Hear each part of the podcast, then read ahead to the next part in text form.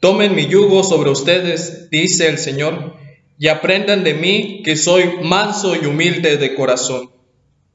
Mateo 11, versículo 29.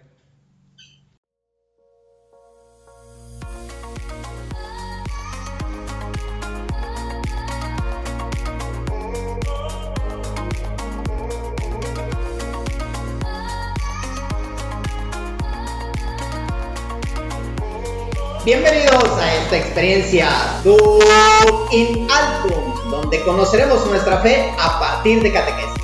El día de hoy reflexionaremos sobre una analogía entre el corazón humano y el corazón de Jesús, en la compañía de David.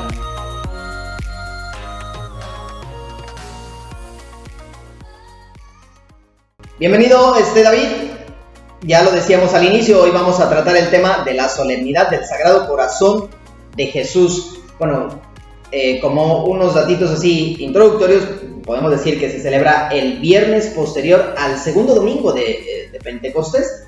Y bueno, aunque no es una fiesta fija, la temática del mes de junio, bueno, gira en torno a esta, a esta devoción del Sagrado Corazón este, de Jesús. Esta devoción, bueno, ha sido promovida por varios papas. Tenemos a León XIII con un documento llamado Anum Sacrum y Tametsi Futura, también a Pío XI, que hace dos documentos, Quas Primas y Miseren, Redentor, al igual que Pío XII, ¿no? Sumi Pontificatus y Aurentis Aquas. Entonces, hoy no vamos a tratar propiamente estos documentos, lo haremos en episodios posteriores, pero hoy tú vienes a compartirnos una reflexión y una analogía sobre el Sagrado Corazón de Jesús y el corazón humano. Bienvenido. Así es, muchas gracias Omar por invitarme a este programa y a todos los que nos escuchan por continuar perseverando en el conocimiento de su fe.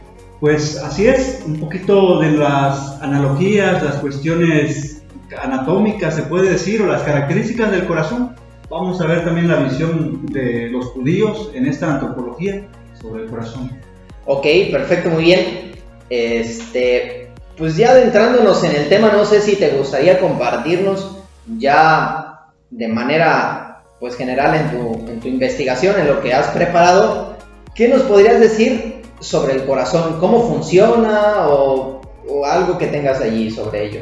Bien, pues el corazón es el músculo que bombea la sangre rica en oxígeno y nutrientes a todo el tejido del cuerpo a través de los vasos de la sangre. Este mismo corazón mantiene la sangre en movimiento en el cuerpo de forma unidireccional. Es un circuito cerrado, nada se pierde. Los atrios reciben la sangre que vuelve al corazón, los ventrículos bombean la sangre del corazón hacia afuera, las arterias transportan la sangre oxigenada desde el corazón hacia los tejidos del cuerpo. En los tejidos se extraen los nutrientes y vuelven a través de las venas. Las venas transportan la sangre de vuelta al corazón. El sistema eléctrico del corazón controla la velocidad de los latidos. Esto en tanto a su función. Sí, claro, es, importante esta función que hace el corazón porque ya lo decías, ¿no? Las arterias son las que llevan la sangre limpia y las venas las que recogen la sangre, eh, digamos, sucia e impura, eh, en este caso, ¿no? Para que vuelva a ser bombeada otra vez por el, por el corazón. Aquí me llama algo este, la atención a algo principal. La función primordial del corazón es también, bueno, surtir eh, o proveer al cuerpo de, oxígeno, ¿no? Porque a partir de ahí, pues se traslada, este, se traslada el oxígeno a las diferentes partes del cuerpo, ¿no? Pero yendo más allá, pues nos podría decir cómo es que trabaja este corazón, este, qué otra función tiene. Sí, así es. Más que nada, algo sorprendente creo que es en cuánto trabaja el corazón. Imagínate, el corazón es el músculo que más trabaja en el cuerpo humano. Aunque vayas al gimnasio y tengas los conejos más grandes, no son los músculos más trabajados. El corazón late unas 115 mil veces al día, con un índice promedio de 80 veces por minuto. Sin que descanse. Exactamente. es decir, aproximadamente 42 millones de veces al año. ¿Sí? Durante un tiempo de vida normal, el corazón humano latirá más de 3 mil millones de veces, bombeando una cantidad de sangre de cerca de un millón de barriles. E incluso estamos descansando el corazón continúa trabajando duro. Sí, efectivamente, es un órgano que constantemente está trabajando, ¿no? Que no puede dejar de trabajar porque si deja de trabajar, pues deja de trabajar todo, ¿no? Pues sí, así es, se va la luz en toda la casa. Exactamente. Bueno, no sé si tengas algo más que decir o, este, o podríamos pasar a esta analogía, a esta relación. ¿Qué sentido tiene el corazón en, en la tradición judía? Sí, así es. De hecho, es interesante la visión del corazón en la antropología judía. Eh, hemos investigado a partir de un autor que se llama Joaquín Kraus en su obra sobre la teología de los salmos. Allí encontramos en un apartado los aspectos antropológicos, se llama, esta situación del hombre, y se va pensando en cada una de sus partes, en este caso el corazón, como una parte base, una parte importante de, de la relación del hombre con Dios. Ok, entonces aquí podríamos encontrar esta primera característica. El corazón en la tradición judía sirve como relación del hombre con Dios. ¿Sería eso? Así es, sí, como una parte introductoria. Veamos, veamos qué nos dice este autor. El corazón es el centro de la vida humana. ¿sí? Este corazón es la sede de todo sentimiento, de todo plan, de todo pensamiento, de toda cavilación e ilusión. Eso podemos verlo en el Salmo 4, en el versículo 5, si tienen sus Biblias, pueden buscar allí. Es el punto central donde se vive la alegría, ¿sí? Y el dolor, la ansiedad y el miedo, la rabia incluso, y la esperanza, con toda su fuerza determinante de la persona en su totalidad. Lo que piensa y anhela el corazón no reposa en la superficie de la existencia humana. Es algo profundo, es algo que se da, se habla también de entrañas en algunos salmos. Lo veremos eh, a continuación también. Ok. Los procesos de reflexión, por ejemplo, la planificación y decisión, se llevan a cabo en las profundidades ocultas. Ningún hombre es capaz de bucear hasta esas profundidades del corazón. Yo pienso que ni siquiera nosotros nos conocemos tal cual somos como dicen algunos, no sé a dónde he de llegar si paso yo por esa situación, ¿no? o no sé cuánto pueda soportar mi corazón en esta situación. El que lo conoce bien será solo Dios. Solo Yahvé es capaz de examinar corazones y riñones. Eso lo podemos ver en el Salmo 7, en el versículo 10. Recordemos que para el mundo antiguo los riñones eran la sede de secretos movimientos del sentimiento, lo que está debajo en el secreto. Solo Yahvé conoce las profundidades del corazón humano porque Él ha formado el corazón y observa todos sus movimientos. Ya hemos escuchado la complejidad que tiene el corazón, no todas las funciones que hace de manera física, biológica, y vemos que no es nada sencillo, o su trabajo, su labor del diario. Alguien muy buen arquitecto lo tuvo que haber hecho, ¿no? Como lo es Dios. Exactamente, no solamente un este, organizador, sino un creador de la nada, ¿no? Así es, y sobre todo que ha puesto en el hombre aquello que él desea de él mismo, que, él desea del hombre, que busca en el hombre, en ese corazón. La, la, culpa, por ejemplo, está en lo profundo del corazón, también es una de las realidades que aparecen en los salmos, en el Salmo 36, versículo 2, puede ser la residencia del mal, o sea, no solamente pensemos en, hay cosas buenas, ¿no? El hombre es toda una mezcla y en el corazón está ese, ese revoltijo, podríamos decirlo así, ¿no? Sí, y no solamente lo que decías, ¿no? En el corazón no radica solamente la imagen de Dios o, o, la huella de Dios por habernos creado, sino que también radica el pecado, ¿no? Es lo que, lo que comentabas ahorita, ¿no? El grado de maldad que nosotros podamos recibir a partir de nuestros actos radica también en el corazón. Así es, porque es de donde parten las decisiones del hombre.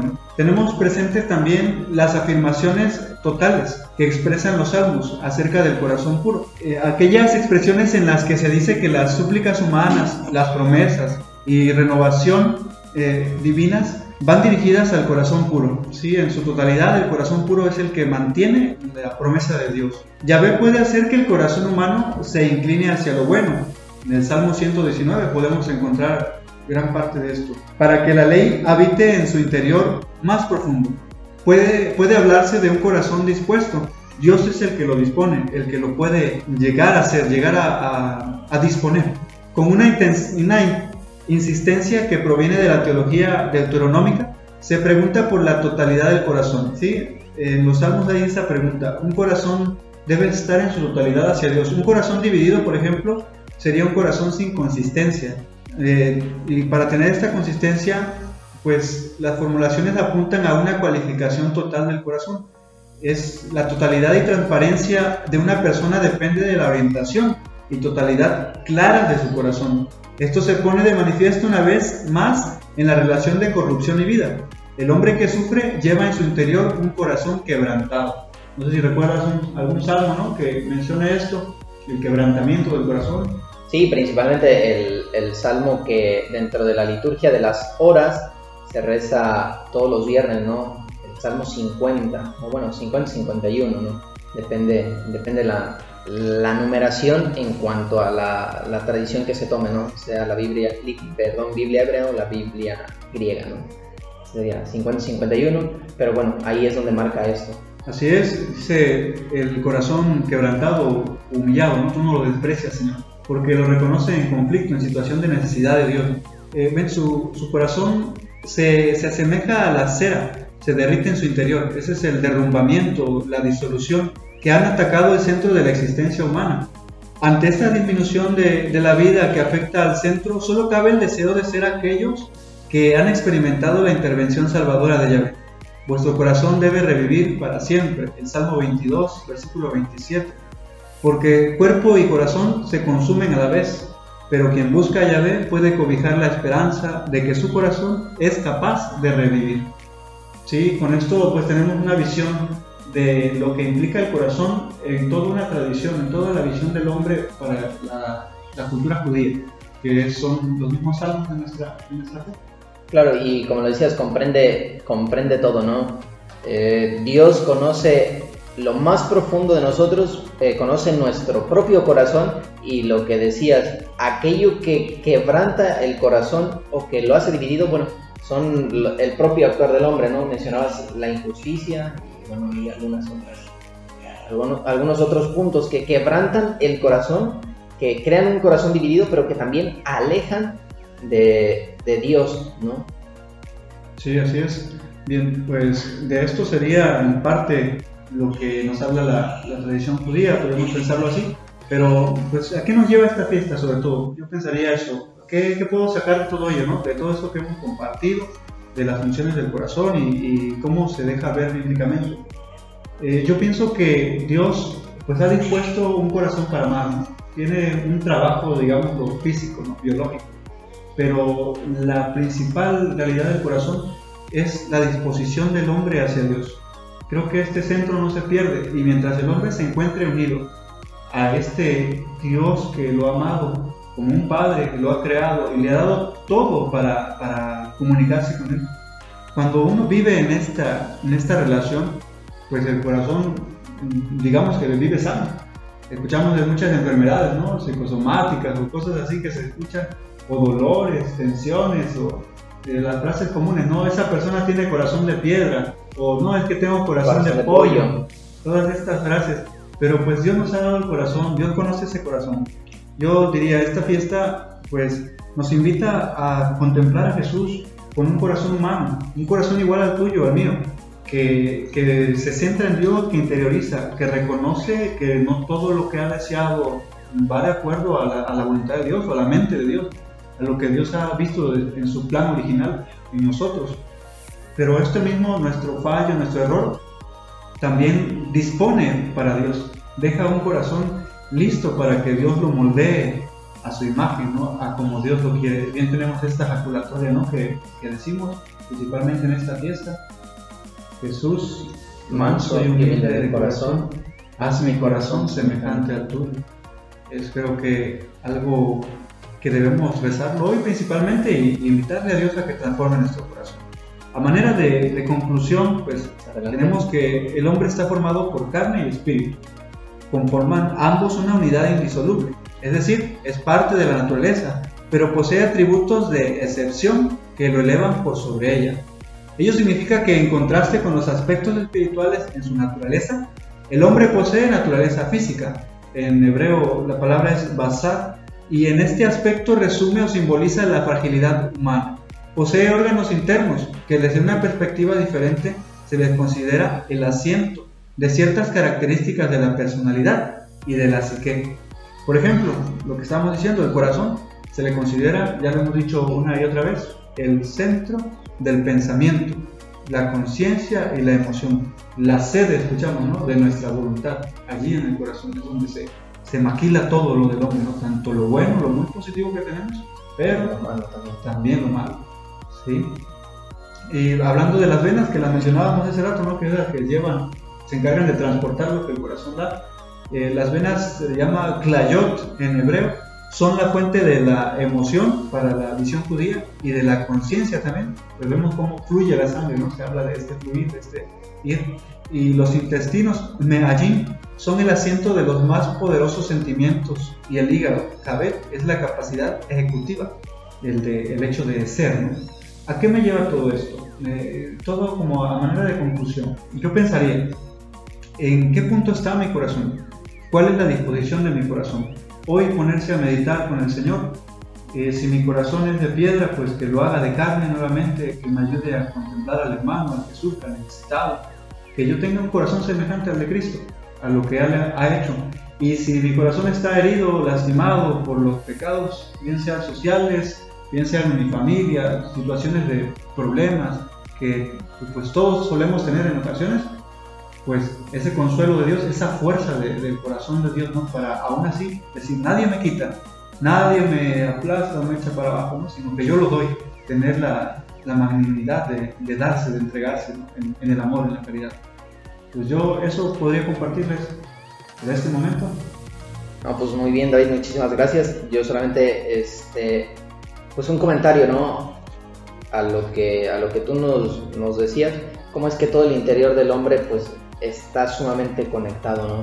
Primero me hace recordar a, bueno, lo que tú venías diciendo al Deuteronomio, capítulo 6, versículo 4, me parece que es, donde dice, amarás a Dios con todo tu corazón, con toda tu alma y con todas tus fuerzas cómo desde el corazón radica eh, el seguimiento de Dios, ¿no? Y que de ahí se desprende a, la mente, el cuerpo y bueno, todo, todo lo demás, ¿no?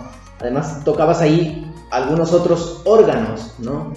Y también me llevan a, otros, este, quizá otra reflexión o, o principalmente a la parábola del, del hijo pródigo, ¿no? Cuando el padre ve a su hijo que regresa dirá el, el texto en griego, ¿no? Explagnizomai, o es ese remover las entrañas, ¿no? Lo que pues se dice la misericordia, ¿no? Entonces, un corazón humano, un corazón digno de Dios, eh, un corazón de carne, como tú lo decías, siempre tiene que remover también los otros órganos eh, y nos tiene que hacer misericordiosos, ¿no?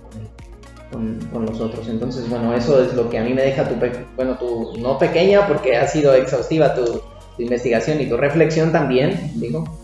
Entonces, eso es lo que a mí me, me deja, ¿no? A lo que a mí me, me invita en este día, ¿no? Pedirle a Dios un corazón de carne, pero que ese corazón de carne sea misericordioso. Así es, hay tanto que hablar sobre esta fiesta, esta solemnidad del Sagrado Corazón de Jesús, pero pues yo espero que puedan continuar escuchándonos para que se, se comparta más. Sí, sí, sí, posteriormente, pues a eso vamos, a invitarlos a que sigan este, escuchándonos, sigan viendo este, nuestra página de Instagram que es discípule, discípule y Jesús, este, para que pues ahí puedan encontrar más, más contenido. Estaremos hablando posteriormente cómo surge esta fiesta, de los documentos que citábamos al inicio, eh, de las promesas y bueno, todo lo que compete un poquito en este tiempo del mes de junio dedicado al Sagrado Corazón de Jesús. También los invitamos a que nos sigan desde todas las plataformas de podcast o su favorita. ¿Sale? Muy bien, pues muchísimas gracias David por acompañarnos, gracias por escucharnos. Nos vemos la próxima.